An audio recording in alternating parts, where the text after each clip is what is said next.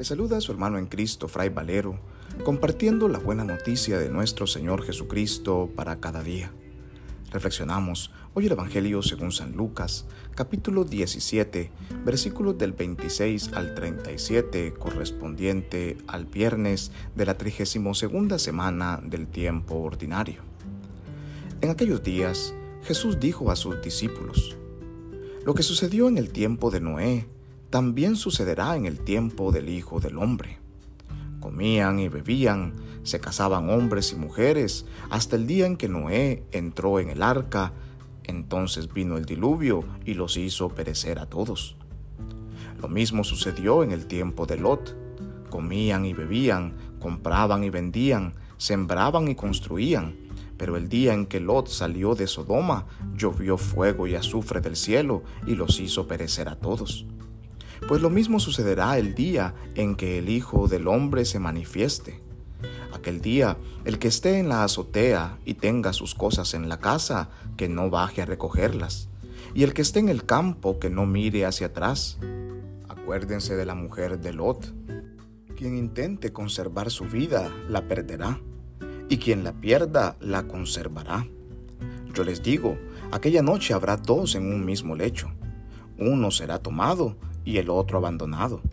Habrá dos mujeres moliendo juntas, una será tomada y la otra abandonada.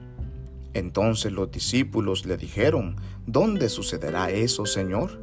Y él les respondió, Donde hay un cadáver, se juntan los buitres. Palabra del Señor, gloria a ti, Señor Jesús.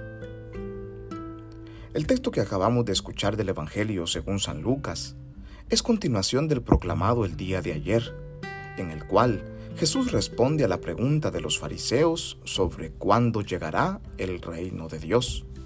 A lo que Jesús responde que el reino no vendrá de forma espectacular, ni se podrá decir que está aquí o está allá, ya que el reino de Dios ya está entre nosotros. En esta misma sintonía, Jesús recuerda a sus discípulos lo que sucedió en tiempos de Noé y de Lot, cuando la humanidad misma estuvo al borde de la autodestrucción.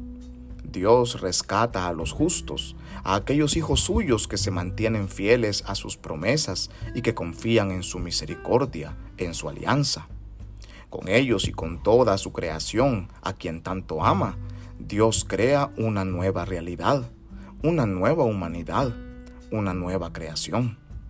De la misma manera, Dios no se rinde con nosotros, aun cuando la humanidad esté perdiendo la fe.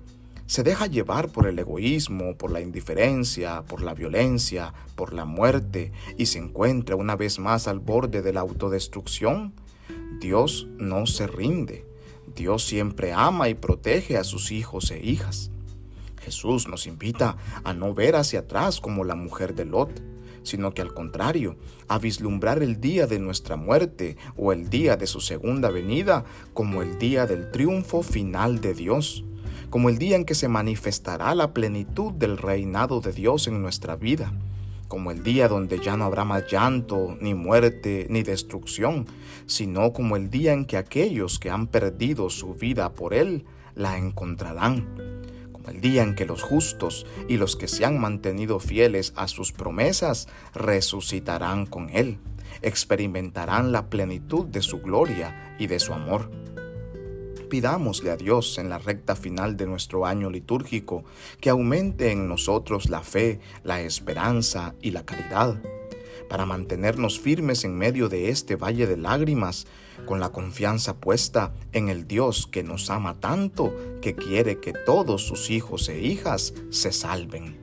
Que Dios Todopoderoso nos bendiga y nos guarde en este día, en el nombre del Padre, y del Hijo, y del Espíritu Santo. Amén. Paz y bien.